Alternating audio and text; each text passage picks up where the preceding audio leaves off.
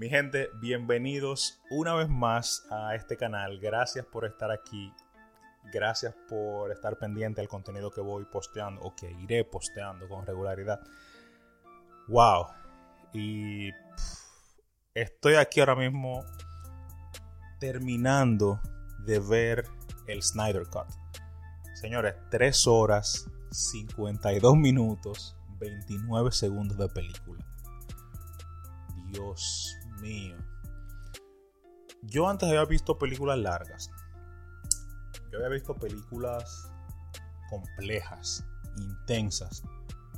Pero a donde llegó Zack Snyder con su película La Liga de la Justicia, separaron las aguas. Diablo, qué película, Dios mío. Señores, son 3 horas, son 52 minutos, son 29 segundos. Sí, son casi 4 horas de película, pero es que no hay un solo minuto en el que tú te sientas como aburrido. Como que, coño, ya llevo aquí 2 horas, ya llevo aquí 3 horas y media. O sea, no. Te mantiene, o por lo menos en mi caso, o sea, me mantuvo desde el minuto 1 hasta que se acabó, que pasaron todos los créditos. O sea, me mantuvo así, pegado a la pantalla mirando lo que estaba pasando, disfrutando, o sea, adentrándome en la historia. Y, o sea, me gocé la película. Yo creo que como no me había gozado una película en mucho, mucho, mucho tiempo. Y creo que hay muchas personas igual que yo. Pero claro, este video no es para darle spoilers de la película. No es para decirle, mira, pasó tal cosa. Mira, le dieron a fulano, le hicieron esto, le hicieron aquello. No, no, no. O sea, este video es para decirle a la gente, señores, hay que ver esta película. Pero no solamente es el hecho de que hay que verla, sino que hay que disfrutarla. Es como una experiencia que tú tienes que pasar por ella, disfrutarla, dejar que te absorba. O sea, es una cosa demasiado intensa, demasiado intensa, demasiado interesante. La película está demasiado buena es que no tiene nada que ver con la película que vimos, bueno, con la versión que vimos en 2017. Y sabemos que viene siendo, ¿cómo te digo? O sea, es realmente la visión de la cabeza y del corazón de Zack Snyder. Este tipo es amante de los cómics, este tipo es amante de los personajes, es amante de los superhéroes, de contar las historias de los superhéroes, sus vivencias, sus problemas, sus miedos, sus dolores. El tipo es fanático de eso, le gusta eso. Y él trabaja para ese público fanático también que sabe, que entiende, que disfruta todo eso. Y él, coño, recoge todo eso y te lo entrega para que tú disfrutes, para que tú goces, para que tú experimentes su visión. Ya lo hizo con varias películas anteriores. Es el caso de 300, que es una muy buena película. Lo hizo con Watchmen también, que es muy buena película. Cada vez que la dan en la televisión yo me siento y la veo y la disfruto como que es la primera vez que la veo. Porque me encanta la película y me encanta la forma que tiene este tipo de contar las historias.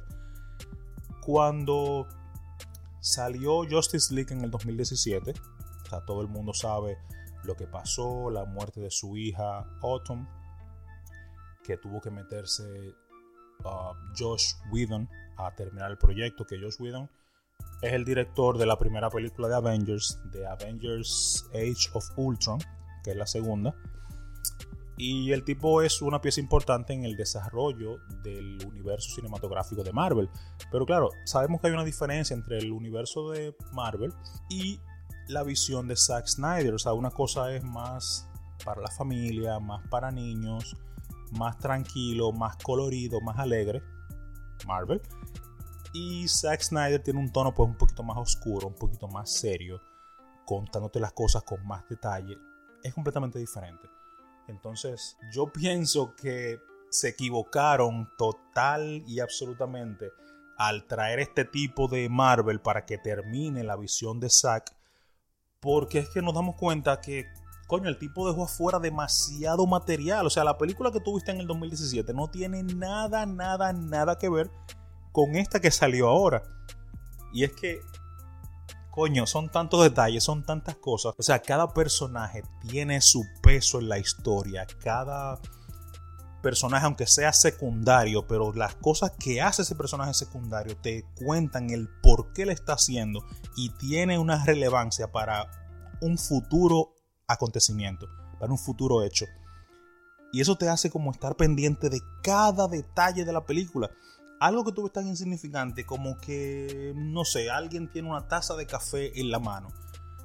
Qué sé yo, tú te quedas pensando, pero realmente se lo va a tomar el café, pero ¿por qué lo cogió? ¿Pero por qué café y no chocolate? O sea, te deja pensando y te deja como adivinando y queriendo más y queriendo más y queriendo más. Y eso es completamente distinto a lo que pasó con la película pasada, o sea, completamente distinto. Cada vez que yo veía que salían los, los diferentes trailers o teaser trailers de los personajes, ah, salió Flash, salió Superman, salió el de Batman, salió el de Darkseid, Mujer Maravilla. O sea, cada vez que yo veía como un pequeño adelanto de lo que vería en la película, era como que yo le cogía más odio y más asco a Josh Whedon, porque yo decía, coño, cómo este tipo pudo dejar afuera este material, cómo este tipo pudo dejar afuera esta clase de escenas, por qué él sacó esto, por qué metió esos chistes, por qué hizo tal cosa. O sea, es como decir, este tipo vino a dañar y a joder y a sabotear la visión de Zack Snyder. Y, o sea, yo te digo la verdad, yo leyendo todos los comentarios, mirando todos los reviews de todo el mundo, todo el crédito y las alabanzas que le están dando al Snyder Cut. Si yo fuera Josh Whedon, yo me escondo bajo de una piedra y no salgo como en 14 años. Porque, o sea, yo me sentiría mal como, como director, como filmmaker, de que mi película la cataloguen como una mierda, como una basura, como un error, cuando ven la calidad, la visión y la magnificencia del trabajo de Zack Snyder con esta película nueva. O sea, yo te digo, lo único que hay que hacer es darle las gracias a Zack, aplaudirle su visión, su talento, su trabajo, su dedicación a su profesión, a lo que hace. Porque yo no sé si ustedes saben, posiblemente sí, pero Zack Snyder no está cobrando un solo centavo por esta película. Yo sé que Warner y HBO tuvieron que dar varios millones largos de dólares para poder terminar la película, o sea, para poder terminar la visión de Zack Snyder. Eso incluía regrabar cosas, arreglar los efectos especiales, el CGI, producción, postproducción, incluía un montón de cosas, pero dentro de ese desglose de presupuesto no incluía el sueldo de Zack, o sea, Zack estaba trabajando gratis para poder entregar lo que realmente era su visión, que no tiene nada que ver con lo que vimos en 2017. O sea, hágase de cuenta que usted nunca vio la película del 2017, La Liga de la Justicia. Eso no existe. Sáquese de la cabeza, eso no pasó.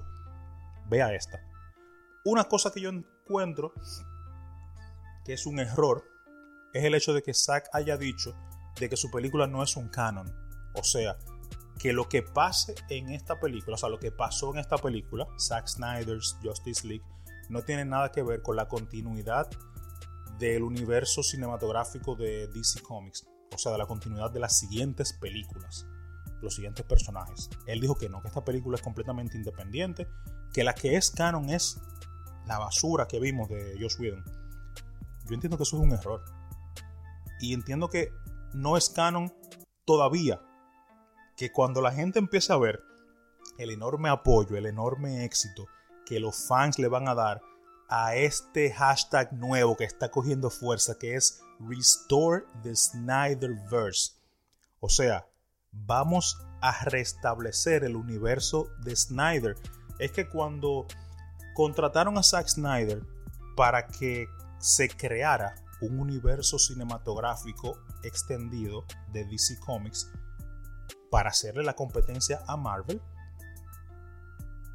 la visión que tiene este tipo con sus películas era un desarrollo de personajes completamente diferente a lo que estamos viendo hasta la actualidad. Entonces, eso perdió fuerza cuando salió la basura de película del 2017, porque no tuvo éxito en taquilla, porque la crítica fue muy cruel con ella, porque a nosotros como fanáticos no nos gustó, nos decepcionó. Y pues eso perdió fuerza, el DC Comics Extended Universe.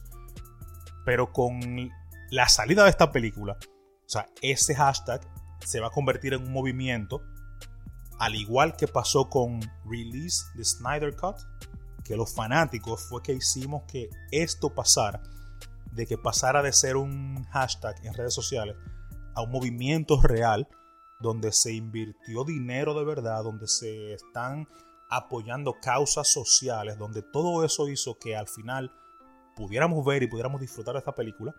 O sea, yo entiendo que todo eso va a ser con más fuerza, o sea, ese movimiento, pero con esteroides. El hecho de Restore the Snyderverse. Porque es que queremos ver todas las historias que se van a desprender del Snyder Cut. La película de Flash. Otra película de Aquaman. Una película de Batman, pero con Ben Affleck. O sea, queremos ver un montón de cosas que entendemos que se desprenden del Snyder Cut. Y es que la película está demasiado buena. Yo no voy a seguir hablando porque si no me voy a emocionar. Voy a soltarle un montón de spoilers y eso es lo que no quiero hacer. Ah, si usted aún no ha visto la película, vaya a su plataforma de streaming favorita, véala, apoye y dé su opinión en redes sociales. Siempre usando el hashtag Restore the Snyderverse. Señores, Zack Snyder es un maldito genio. No tengo más nada que decirle, simplemente que gracias por estar en mi canal, gracias por ver los videos. Si me estás escuchando en podcast, muchísimas gracias también. Si te ha parecido entretenido, interesante o divertido lo que te he dicho, simplemente regálame un me gusta, comparte los videos, suscríbete al canal si estás en podcast, en tu plataforma de podcast. Suscríbete también a mi, a mi canal. Sígueme siempre como La Fontaine Report, que te lo voy a poner por aquí debajo siempre. Y nada, yo me disfruté mis cuatro horas de película. Anoche la vi en versión original con subtítulos. Posiblemente esta noche o mañana, durante el fin de semana, la veré nuevamente, varias veces más, porque quiero disfrutármela de nuevo, quiero meterme de nuevo en esa experiencia de el Snyder Cut, Zack Snyder's Justice League. Y nada, te recomiendo que lo hagas también. Es una película que la puede ver todo el mundo, la puede disfrutar en familia, con tus hijos, con tu abuela, con tu mamá, con tu novia, con todo el mundo. La película está para todo el mundo. Es clasificación R. habrán algunas... Mira, no voy a seguir hablando. Porque es que no quiero dañarle la experiencia a una gente que no la ha visto no quiero soltar ningún spoiler, simplemente quiero que la gente disfrute la película, que la mire, que la disfrute, que la experimente, como el genio creativo Zack Snyder quiere que nosotros lo hagamos. Y algo que tengo que decir también, que se me quedaba. Yo creo que a partir de ahora, lo que es Warner Bros., HBO, diferentes plataformas de, streaming, uh, Mira, no voy a decir nada. Y nada, gracias por estar en mi canal, gracias por compartir el contenido, gracias por comentar. Simplemente gracias. Regálame un me gusta, suscríbete si no estás todavía suscrito al canal, activa la campanita para que estés siempre pendiente, actualizado de todo lo que iré subiendo. Y sígueme en las redes sociales como La Fontaine Report. Te lo pondré siempre por aquí debajo. Sin nada más que añadir, se despide este Moreno.